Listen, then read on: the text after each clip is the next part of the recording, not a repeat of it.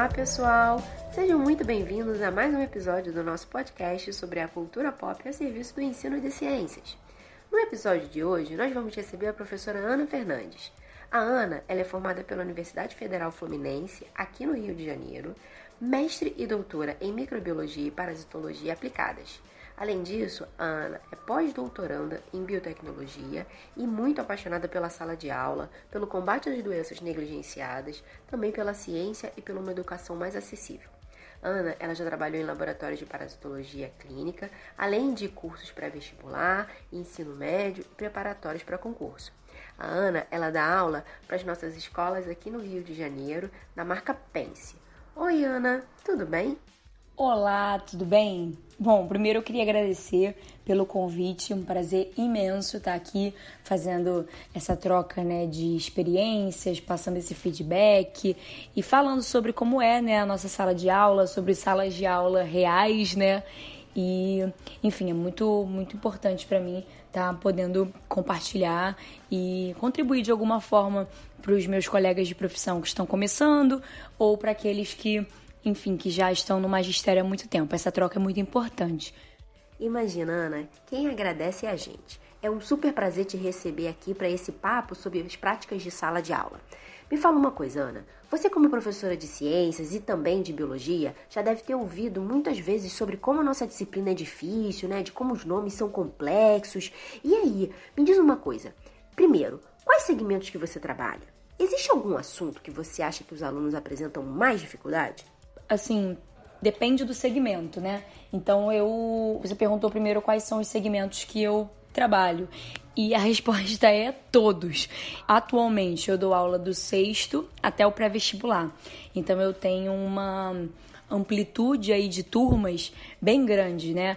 Então assim, por um lado, eu acho que às vezes a gente pode se sentir, poxa, tanta tanta linguagem diferente, tantos termos diferentes, né, que a gente tem que abordar dependendo da turma que a gente tá, mas eu acho isso um desafio assim muito bom, porque faz com que a gente não fique estagnado numa única linguagem, estagnado num único recurso de sala de aula. Então eu gosto dessa dinâmica que o fundamental e o ensino médio dá pra gente. Para ser mais específica, de ciências eu dou no oitavo e de biologia 1 e 2 eu pego do primeiro ao pré. E os menorzinhos, que são sexto, sétimo e oitavo, eu dou tech, né? Tecnologias e experiências criativas. Então eu acabo pegando todos os, os anos, é, mesmo que sejam né, em disciplinas diferentes. Mas sim, com certeza, como você falou, a nossa área ela tem nomes realmente muito complexos, né?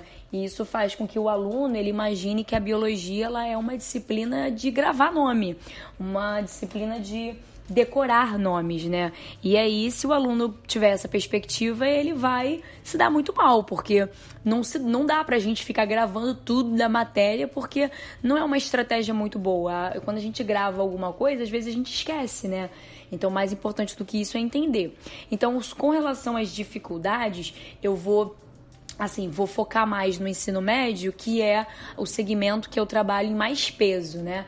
Então, assim, no ensino médio, tanto no primeiro, segundo quanto terceiro ano, acho que a maior dificuldade dos alunos é bioquímica.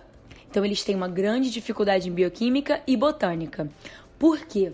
Porque, por mais que a gente tenha matérias tipo biologia celular, que também tem muito nome, muita informação, a bioquímica ele já vem com uma bagagem de um pouquinho de preconceito com a química. E é difícil eles perceberem que na verdade está tudo ligado. Então, eles já vêm para mim nas aulas de bioquímica achando que não vão entender porque não gostam de química, não entendem química. Então eu sinto uma assim uma certa dificuldade grande deles com relação à bioquímica, principalmente quando a gente trabalha com aqueles nomes né, que eles acham mais complicado, piruvato, lactato, é, fermentação alcoólica, fermentação lática, NAD, FAD, eles ficam loucos. E a botânica é porque eu acho que existe uma quase que uma corrente de alunos que diz que botânica é muito ruim e que isso vai sendo passado de um aluno para o outro. Então, às vezes, o aluno nunca viu botânica e já vem para aula dizendo não gosta de planta. Então, assim, para mim, essas duas áreas, né, a bioquímica e a botânica, são áreas que os alunos, eh, são assuntos, né, que os alunos normalmente eles vêm com mais dificuldade. Porque eles acham que é muito conteúdo, eles acham que é muita informação e eles ainda vêm com essa ideia de que a biologia ela é de decorar. Então eu acredito que esses dois assuntos sejam os assuntos que eu vejo em sala de aula com mais dificuldade.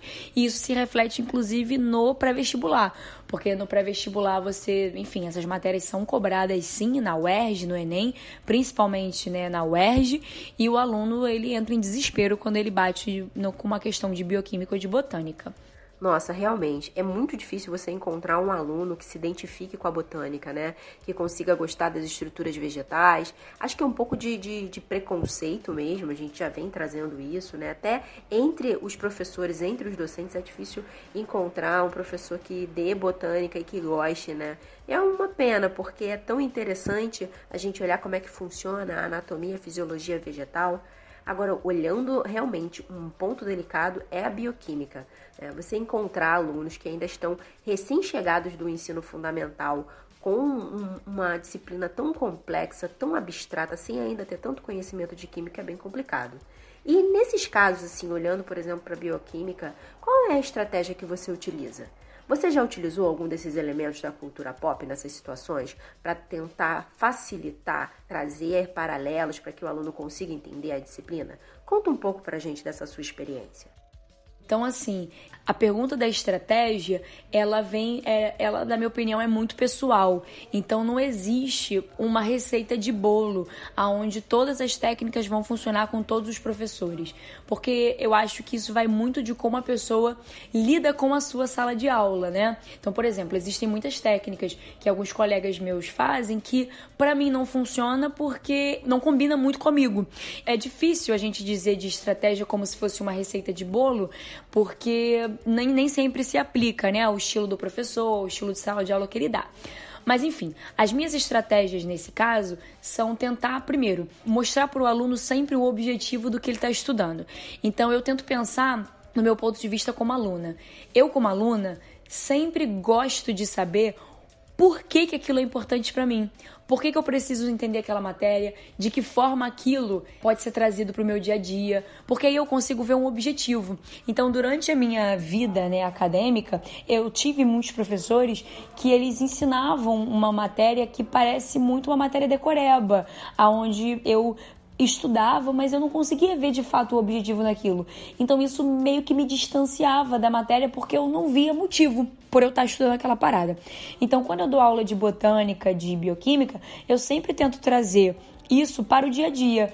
Tento falar com ele, poxa, mas quando você estava na academia, quando você está fazendo uma atividade física muito intensa, você não sente cãibra?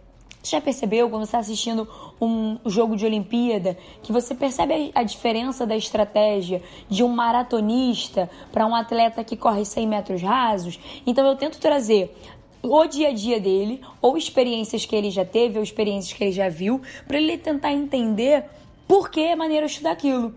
Então, quando eu tento explicar respiração celular, fermentação, o aluno se interessa.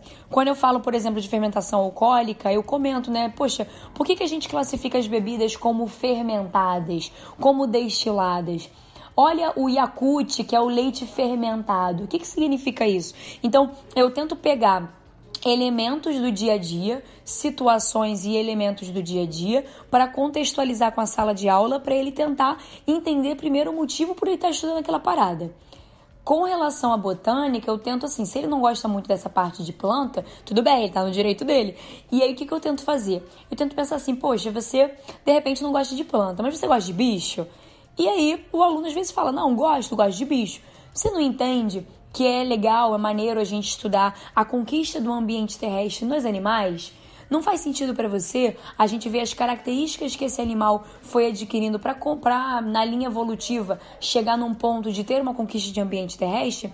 Compara isso com as plantas. Leva isso com as plantas. Será que, por exemplo, se a gente pensa numa pteridófita, que é uma transição, né, da água para a terra, a gente não pode também comparar com um anfíbio? E aí eu tento sempre fazer elementos de comparação. Às vezes ele não gosta de botânica, mas ele gosta de outras matérias da biologia.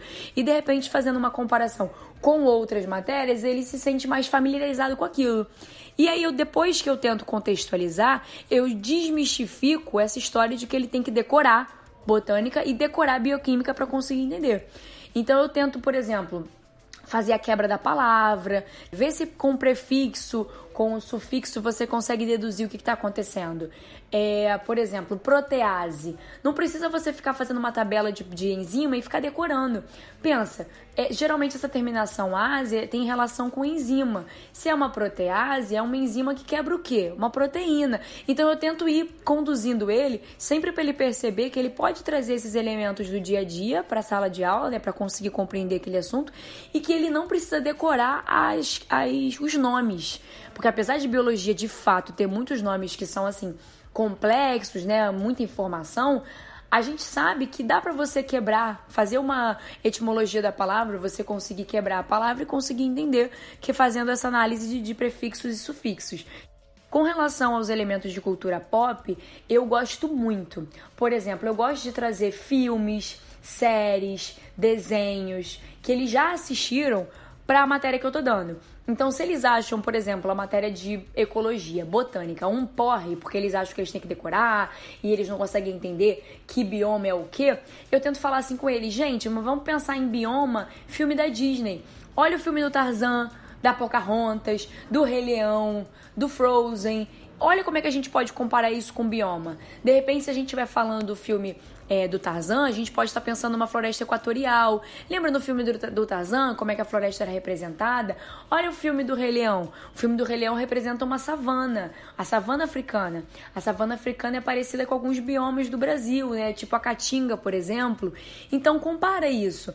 Lembra como é que era no desenho? Gosto muito de trazer desenho da Disney. Também gosto muito de falar sobre os desenhos quando eu falo de impactos ou das lições que tem a ver com biologia que os desenhos trazem. Então eu falo, poxa, o Mogli, né, fala muito de usar somente o necessário.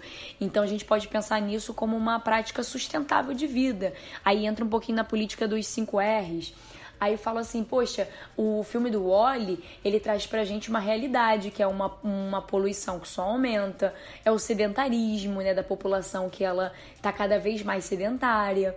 Olha como é que esse filme traz pra gente uma reflexão importante. Olha o filme do Rio, que trabalha sobre essas questões de biopirataria, né, que a gente sabe que acontece.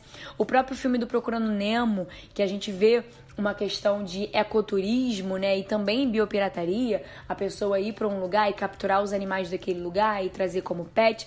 Então eu sempre tento trazer esses elementos de filme, de desenho, de série, de música para eles. Acho que eles se divertem e eles conseguem entender. Eu uma vez fiz um cladograma, que era um cladograma de hum, vertebrados, né, em que eu botei peixes, anfíbios, répteis, aves e mamíferos. E aí eu coloquei cada um dos animais como um personagem do filme da Disney. Então eu coloquei o peixe, o Nemo, o anfíbio, eu coloquei o sapo do, do desenho da Princesa e o Sapo, o réptil eu coloquei um camaleão, né, do Enrolados. As aves eu coloquei do da Pequena Sereia, o Sebastião.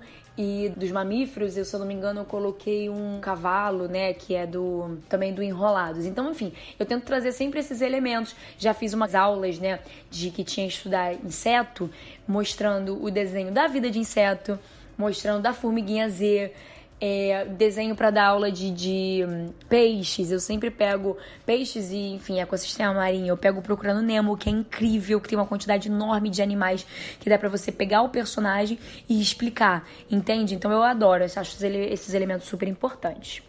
Caramba, olha a quantidade de exemplos que você trouxe nessa sua fala, né? Como a gente tem vários elementos que estão aí permeando a realidade dos nossos alunos e que podem trazer sim, enriquecer muito a nossa aula. Até porque a gente é, consegue perceber, não é incomum, uma certa resistência frente a alguns assuntos né, de natureza das ciências biológicas, seja na, na, na sua estrutura, seja na sua densidade. E olhando para essa resistência desses alunos, né, a gente, como educador, tem uma missão de gerar oportunidades de aprendizagem, né? democratizar esse ensino.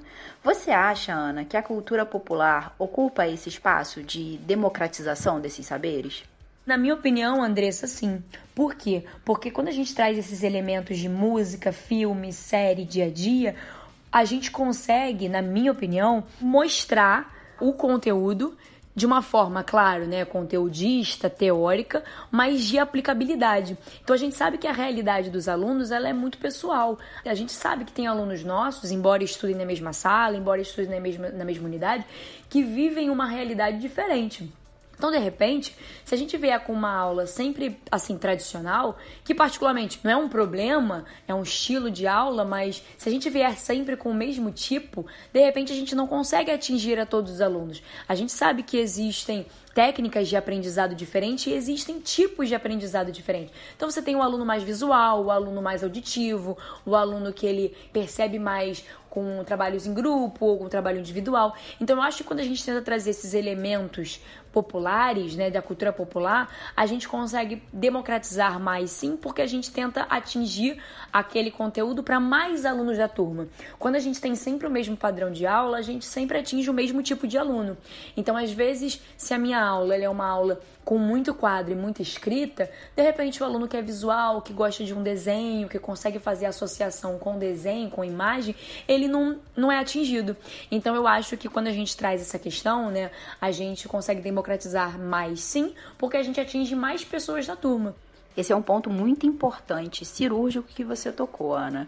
É a questão da diversidade. Diversificar é a palavra, pensando né, que existem as diferentes inteligências. Então, se a gente quer atingir o nosso público, é importante sim a gente trazer né, diversos estímulos e fazer com que esses alunos experimentem né, os saberes de forma é, modificada, de uma forma não pasteurizada. Porém, alguns professores ainda relatam uma certa insegurança em atuar de uma forma, digamos, menos tradicional, sem ter aquela transmissão de conteúdo por aulas expositivas. E isso está muito calcado em gestão do tempo em sala de aula, né? Olhando de repente para uma sincronia de capítulos, né? O que você diria para esse professor? Qual é a sua dica para quem está começando agora? Para ser muito sincera como professora, eu entendo perfeitamente que algumas coisas que saem da nossa zona de conforto, elas nos incomodam um pouco, a gente fica mais inseguro. A gente não sabe se vai conseguir passar o nosso conteúdo da mesma forma como sempre passou. Então, assim, realmente essa questão de ter uma gestão do tempo, ter uma sincronia de capítulo, é, é uma preocupação porque a gente tem um cronograma para seguir, a gente tem uma emenda para seguir e às vezes a gente pensa, poxa, se eu tiver que desvirtuar muito de uma sala de aula tradicional, eu não vou conseguir seguir o cronograma, a ementa.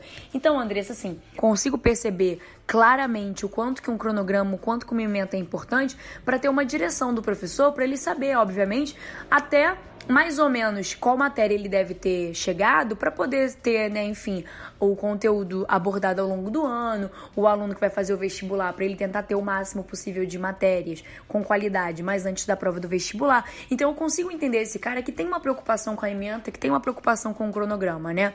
Mas eu também acho que a gente não sai no prejuízo se a gente de repente é, sair um pouco da sala de aula tradicional e ficar uma aula, duas aulas, dando aquele conteúdo de uma forma um pouco mais dinâmica. Eu acho que a palavra é o dinamismo. Acredito que é, assim, com essa pandemia, esse ensino híbrido, a gente se reinventou muito, né? Então, muitos professores que antes tinham para mim um discurso de ah, nossa, eu não consigo fazer isso em sala de aula, hoje já estão com um discurso diferente justamente por esse desafio.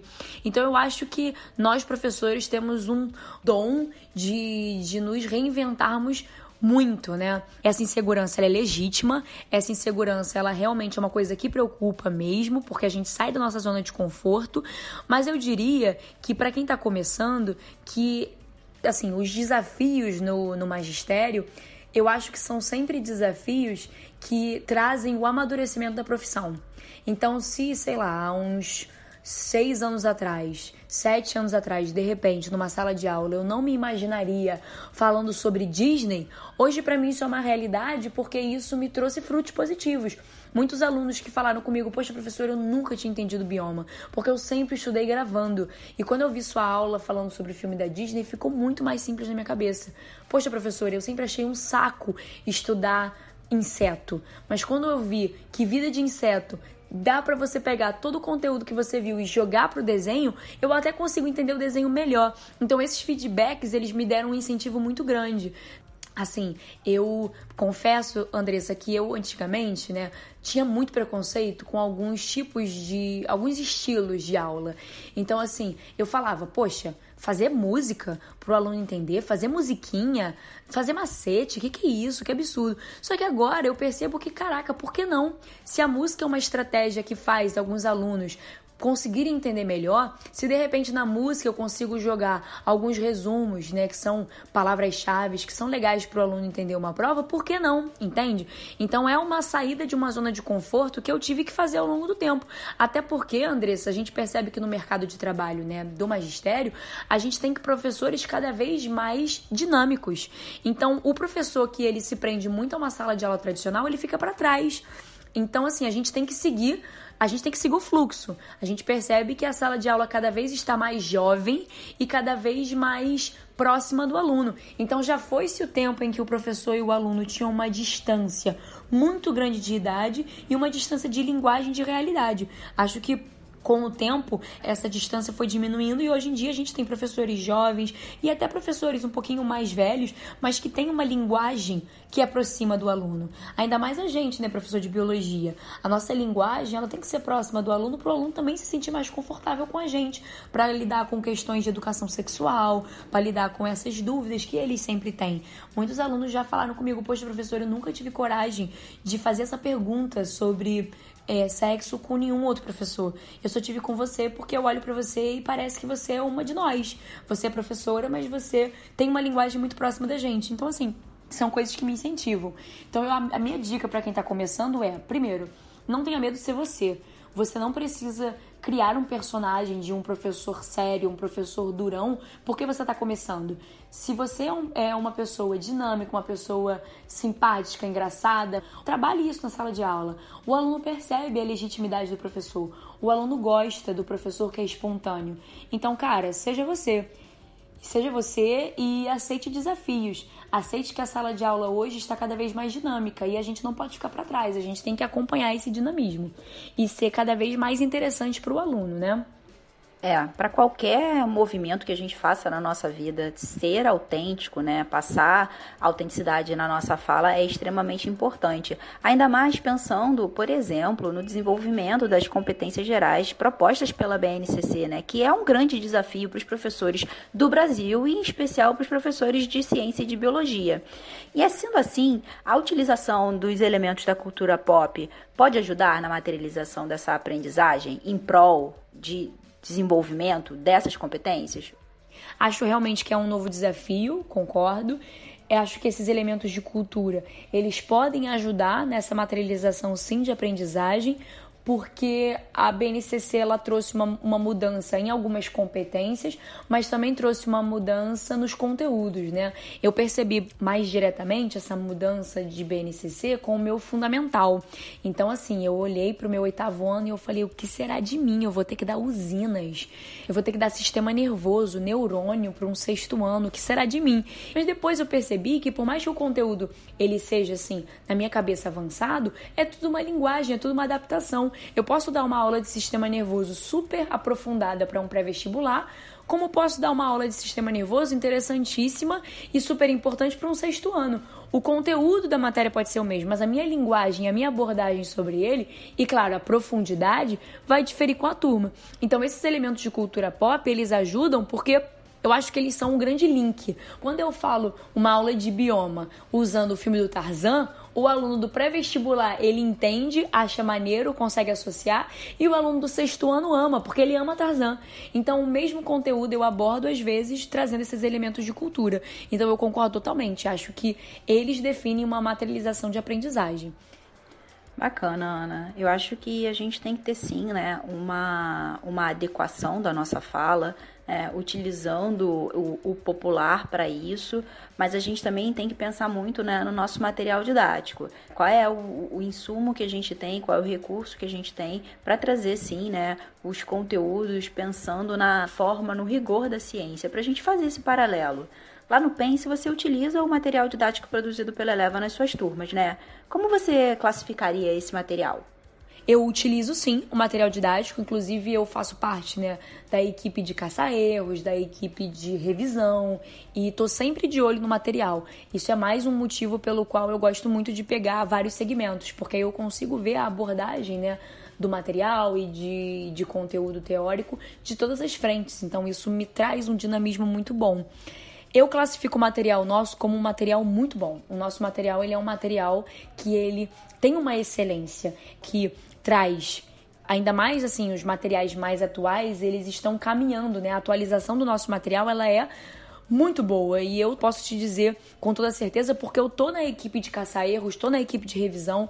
A gente analisa todos os volumes todo ano. Então todo ano o material ele sofre alteração. Se não uma alteração às vezes assim de exercício, uma alteração trazendo adição de elementos de cultura, trazendo mais imagens, reduzindo de repente um texto que na versão anterior ficou muito extenso, trocando a linguagem. Se eu vou abordar, trazer uma linguagem um pouquinho mais difícil, vou colocar uma caixinha do lado de vocabulário explicando o que, que são aquelas palavras, né, um pouquinho mais difíceis. Então eu acho que o nosso material ele é de excelência, porque o nosso material ele busca sempre trazer esses elementos de cultura para a sala de aula, independente do segmento. Então, do sexto ao pré-veste, a gente tem muita abordagem desses elementos de dia a dia para o aluno. Sempre eu acho que o material ele caminha junto com o aluno e ele caminha junto com o pensamento do aluno e com a atualidade. Então você vê, por exemplo, o material do Eleva já colocando Covid-19 no material novo, trazendo filmes que foram lançados esse ano no material novo. A gente está sempre atualizando, a gente está sempre caminhando com o que tem acontecido no mundo. Então, acho que isso é sensacional. Nossa, olha que rico, né? É muito interessante a gente trazer fala de, de professores, né? Que trabalham com material, tanto na sua produção, quanto utilizando em sala de aula, para a gente ratificar mais uma vez que a gente tem realmente esse cuidado na preparação do material, pensando sempre em, em estratégias que possam ser mais confortáveis para o professor, que sejam mais válidas para o aluno, que realmente criem é, esse vínculo com o material. E você pode dividir com a gente, né, alguma experiência sua em sala de aula? Assim, qual foi o conteúdo que você trabalhou? Como os alunos reagiram, né? Como eles se saíram na, nas avaliações formais? Conta um pouquinho pra gente, Ana, dessa, dessa experiência. O professor, eu tenho certeza que ele tá ávido para conhecer. Primeiro, é, enfim, de novo eu agradeço a oportunidade de estar aqui falando sobre a minha experiência, né? Se de alguma forma isso ajudar em algum colega de profissão. É, e assim, a experiência que eu tenho é com relação a uma sala de aula que eu tentei, assim, trazendo um pouquinho do que eu já falei, né? Mas tentar trazer esses elementos de desenhos e filmes para a sala de aula.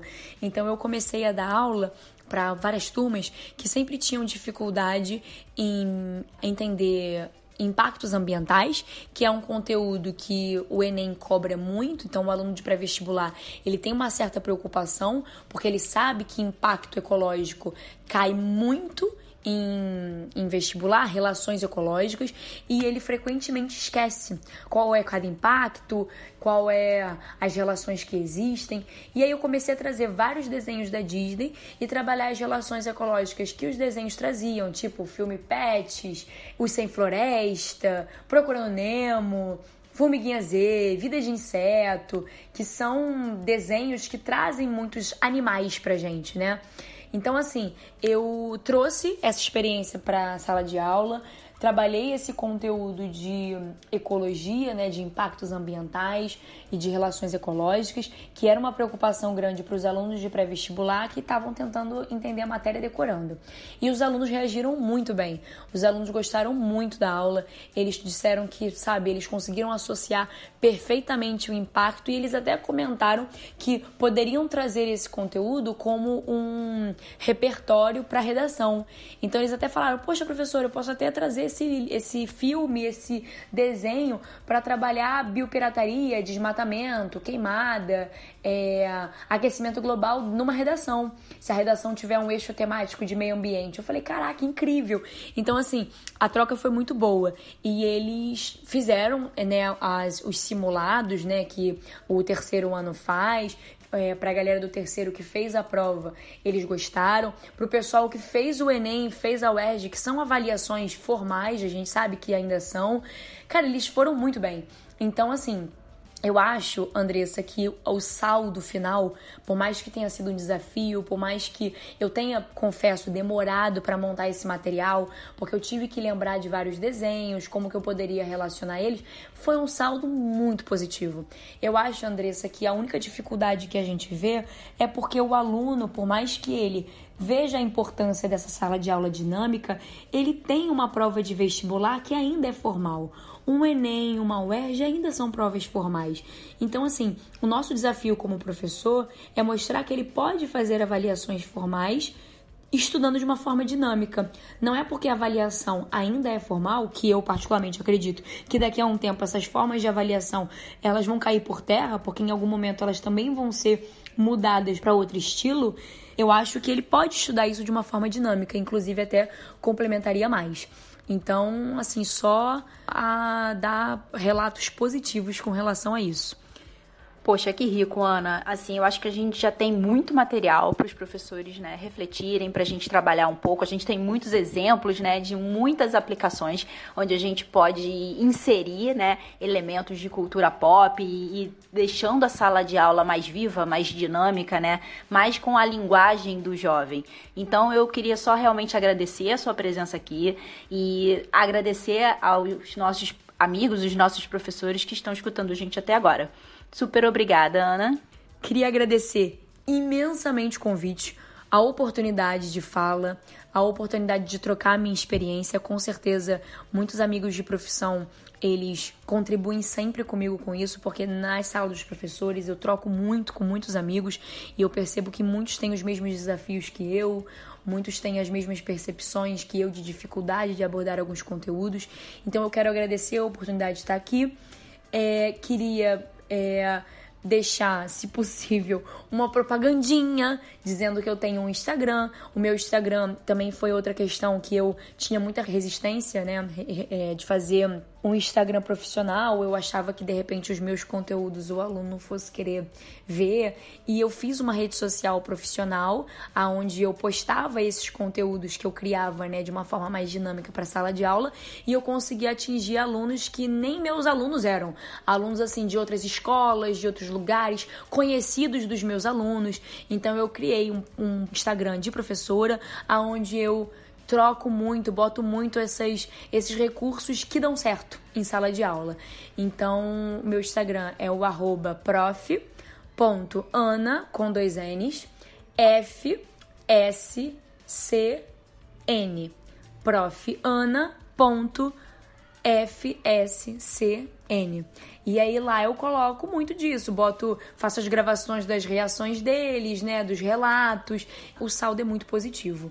Espero que tenha próximas oportunidades. Tô aqui pro que vocês precisarem. Me mande mensagem, me procure. Vamos trocar experiências, vamos trocar ideias. Alunos, professores, eu tô aqui para todo mundo, né? Então, adoro fazer amizades. Então, assim, só agradecer novamente pela oportunidade. Pro que você precisar, estou aqui. E muito obrigada por tudo. Até a próxima.